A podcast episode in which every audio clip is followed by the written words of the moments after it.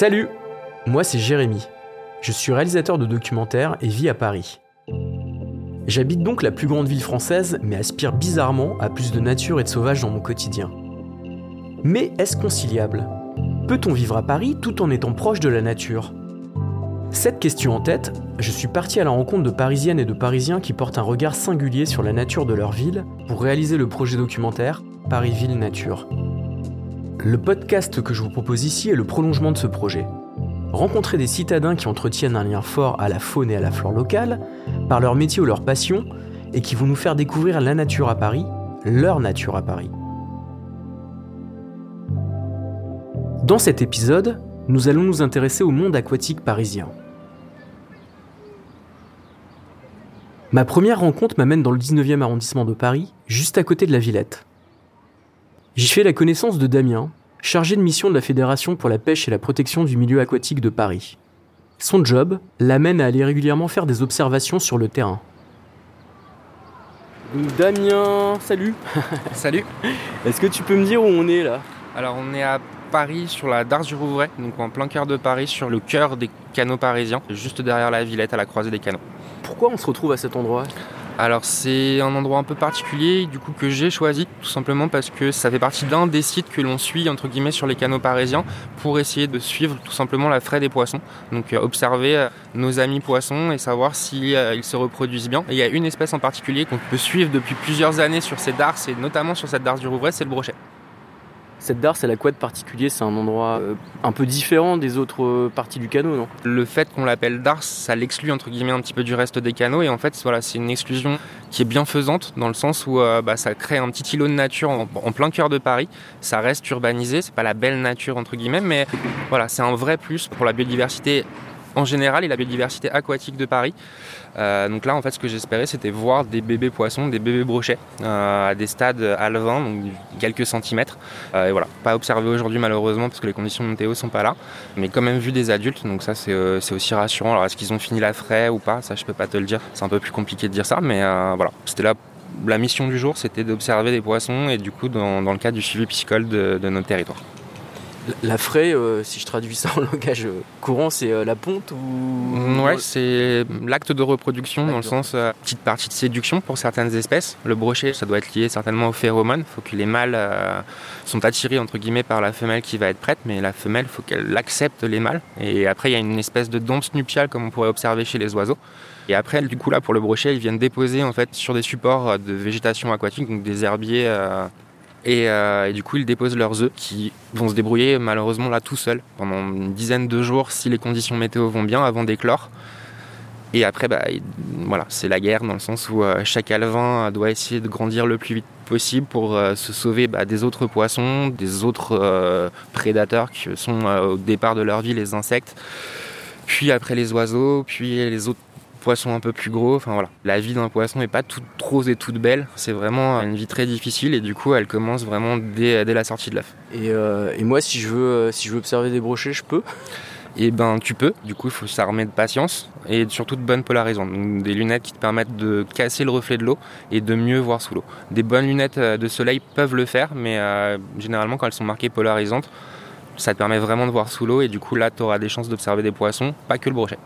Et justement, il y a quoi d'autre comme poissons que je peux observer Alors, on a le même peuplement euh, quasiment de poissons euh, dans les canaux parisiens ou dans la Seine. Le canal de l'Ourcq qui se jette au bassin de l'Arsenal à Bastille ou euh, de l'autre côté le, canal Saint-Denis qui va se jeter en face de l'île Saint-Denis sont, sont, directement reliés à la Seine. Donc on a quasiment les mêmes populations de poissons à l'intérieur. Si je dois essayer de donner un chiffre, on en a plus d'une, enfin, on en a une trentaine. Je dirais maximum 36 espèces représentées sur la région parisienne.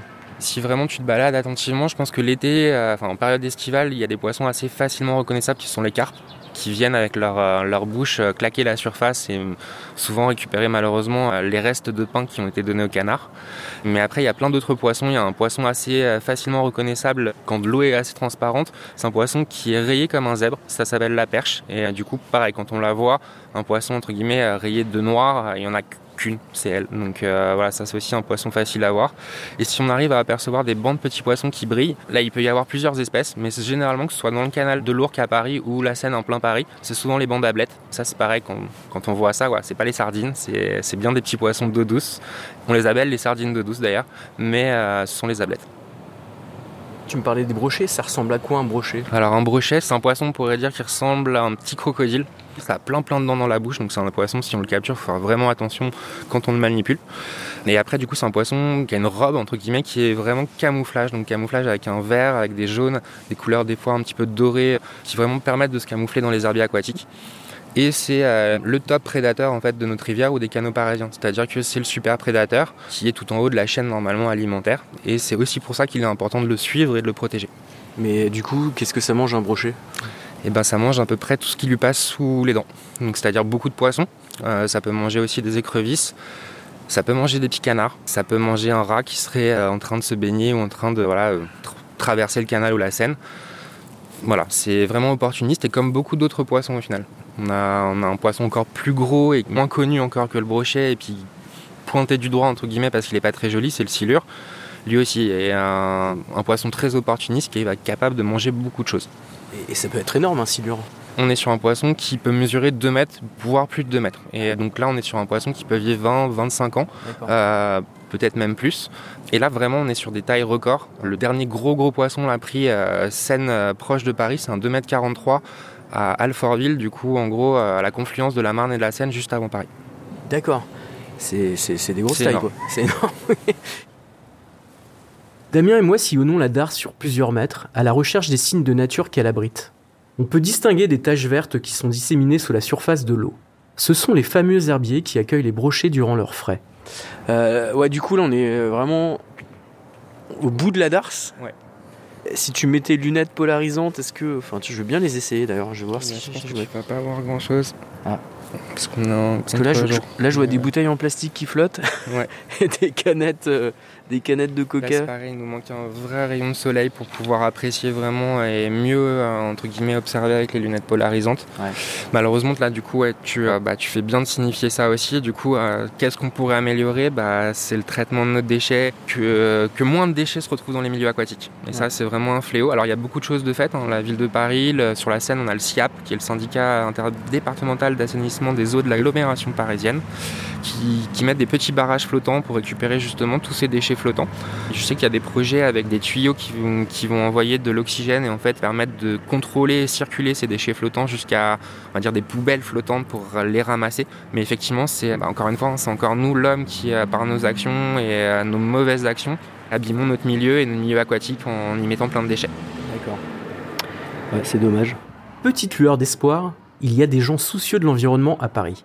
Il suffit de voir les actions que mènent Camille et Aurélien moniteur de pêche et fondateur de l'école Naturlich Academy. Une fois par mois, il se retrouve sur les berges des canaux parisiens pour une petite session de nettoyage.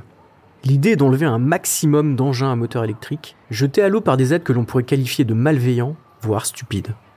Je les retrouve sur le canal de l'Ourcq, où ils s'apprêtent à faire une belle prise. Eh, tiens, là on en a un là. Hein on en a un. Ouais, ouais. Ouais, pas mal. Celui-là il va être fastoche. Ouais. Pas mal. Attends, ça va être lourd, hein. ça va poser son poisson.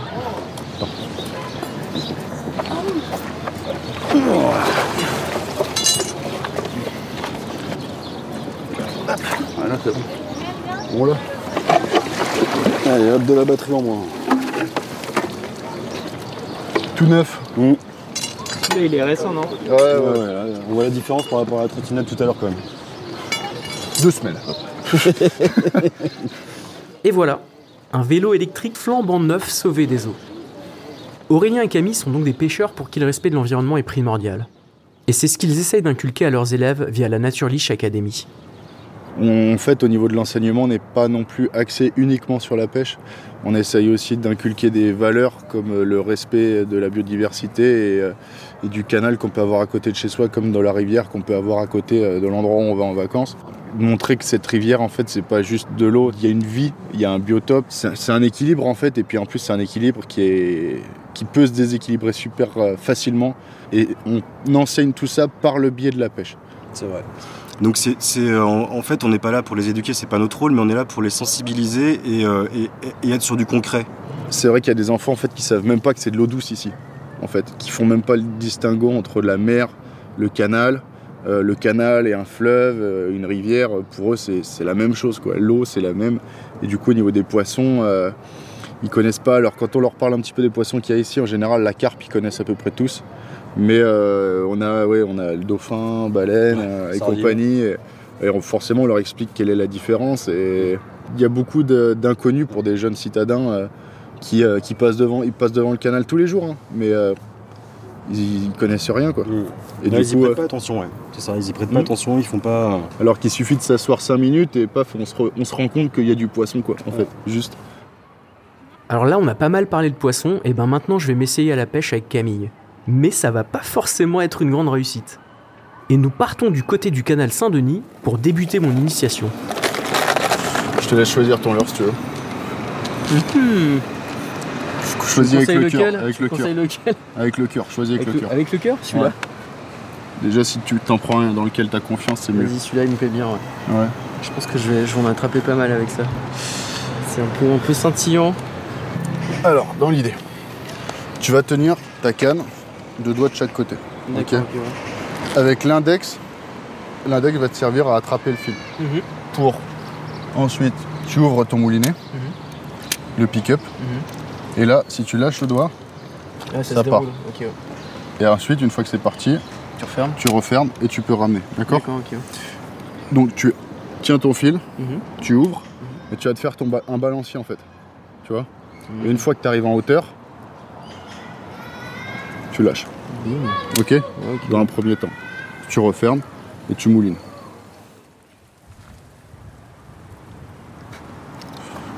C'est quoi ça Une perche. Une perche.